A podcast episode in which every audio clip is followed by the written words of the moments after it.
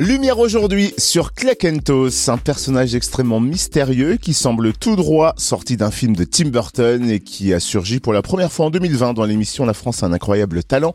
Il est le seul magicien à avoir été deux fois finaliste de l'émission et a depuis participé à plus d'une dizaine d'émissions de télévision internationales. Et Cleckentos est actuellement en tournée avec son spectacle Oserez-vous à découvrir le 8 février à Chalon-sur-Saône, salle Marcel Samba, le 7 mars au Grand Cursal de Besançon et le 28 mars, à la Commanderie Adol, on découvre les coulisses avec ses créateurs David Stone, magicien qui incarne Clakentos, et JB Dumas, metteur en scène. Bonjour à vous deux. Bonjour, bravo.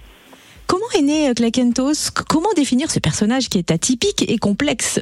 Alors, comment est né Clakentos C'est une très bonne question. En fait, euh, c'est un accident de parcours. On était, JB et moi, en train de travailler sur mon spectacle, en fait quand euh, les producteurs de M6 nous ont contactés pour nous dire, en plein milieu du Covid, qu'aucun artiste étranger pouvait venir tourner pour les émissions de télévision euh, à cause des restrictions sanitaires.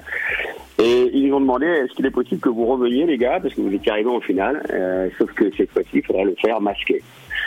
Donc, on était un peu interloqués et JB avait vu la prestation sur Britain Got Talent d'une artiste qui avait fait peur au jury. Et il avait trouvé ça très intéressant. Et du coup, il m'a proposé de créer un mentaliste qui ferait peur. Et euh, le, personnage masqué correspondait en plus parfaitement au cahier des charges. Ça lui permettait de ne pas me reconnaître. Et en plus de ça, on pouvait effectivement euh, faire peur au public. Alors, euh, la légende raconte que la vie de Clekentos a basculé après un drame survenu lors d'un incendie. Vous confirmez? Absolument, n'est-ce pas, JB Bah oui, un incendie. Bon, bah, heureusement, les pompiers sont arrivés à temps, donc on a pu garder le costume. Plus sérieusement, oui, on a créé toute une mythologie sur le personnage. Euh, on s'est un petit peu inspiré de tout ce qui est un peu la définition d'une création d'un personnage dans un roman ou un film.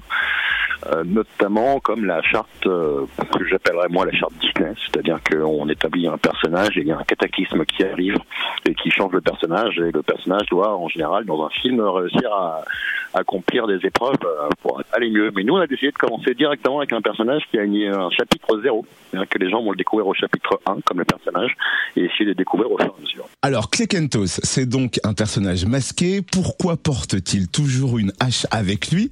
Est-ce que c'est à cause de l'incendie?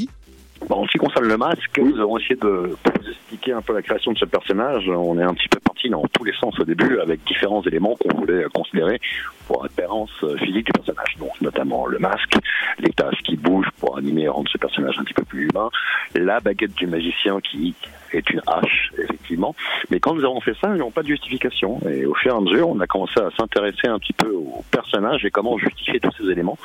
Et nous nous sommes rendus compte que, en fait, on reprenait des, des exemples très communs dans les histoires courantes, car en fait, on s'est rendu compte que, sans le savoir, nous sommes euh, en créant le personnage de la légende de Kalkentos, en fait, et toute sa mythologie. Sans le savoir, on a une histoire absolument similaire à l'histoire qui a inspiré le fantôme de l'opéra à savoir que l'histoire qui a inspiré le fantôme de l'opéra a commencé selon une légende qui dit que le conservatoire de la rue Pelletier à Paris a brûlé et un jeune artiste a perdu sa fiancée qui était pianiste là-bas.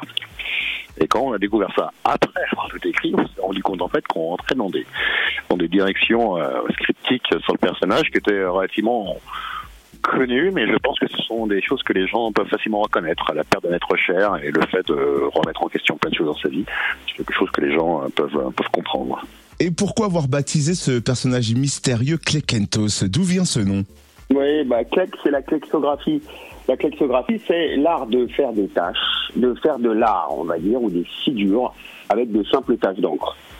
Donc, euh, les plus connues sont celles des taches de Rorschach, vous avez tous vu, qui ont été développés par Hermann Rorschach au début du siècle dans le but d'être utilisés à des fins de, on va dire d'examen psychologique et qui ont été un peu décriés euh, au milieu des années 50 pour être ensuite un peu réhabilités.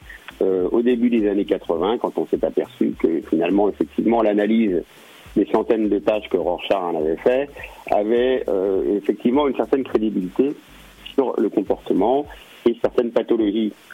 Donc euh, la, la klexographie, c'est tout simplement cet art que vous avez peut-être pratiqué quand vous étiez enfant, en laissant tomber des gouttes d'eau sur des feuilles de papier que vous pliez en deux et vous ouvrez et ça fait une forme, une tâche. Et certains artistes en ont fait, en ont développé des, tableaux, des qualités artistiques. Et comme le premier numéro de Clec, avec lequel il s'est fait connaître, utilisait des taches d'encre, quand il a fallu le nommer, on s'est dit que ça ferait mieux Clec que Alain. Vous voyez, quelque chose de très commun.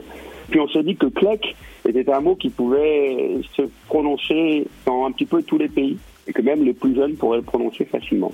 Donc on a on a gardé ça. Et entos est tout simplement anagramme, lettre dans le désordre de mon nom de famille, Stone. Ben voilà, tout c'est clair. Entos, l'anagramme de Stone, il fallait y penser en tout cas.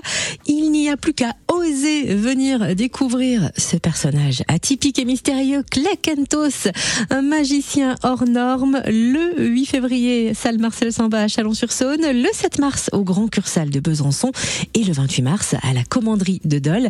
Merci à vous, David Stone, alias Clec Entos donc, et également le metteur en scène du spectacle spectacle JB Dumas. Merci à vous deux d'avoir été nos invités. Merci à vous. Merci à vous et à très bientôt.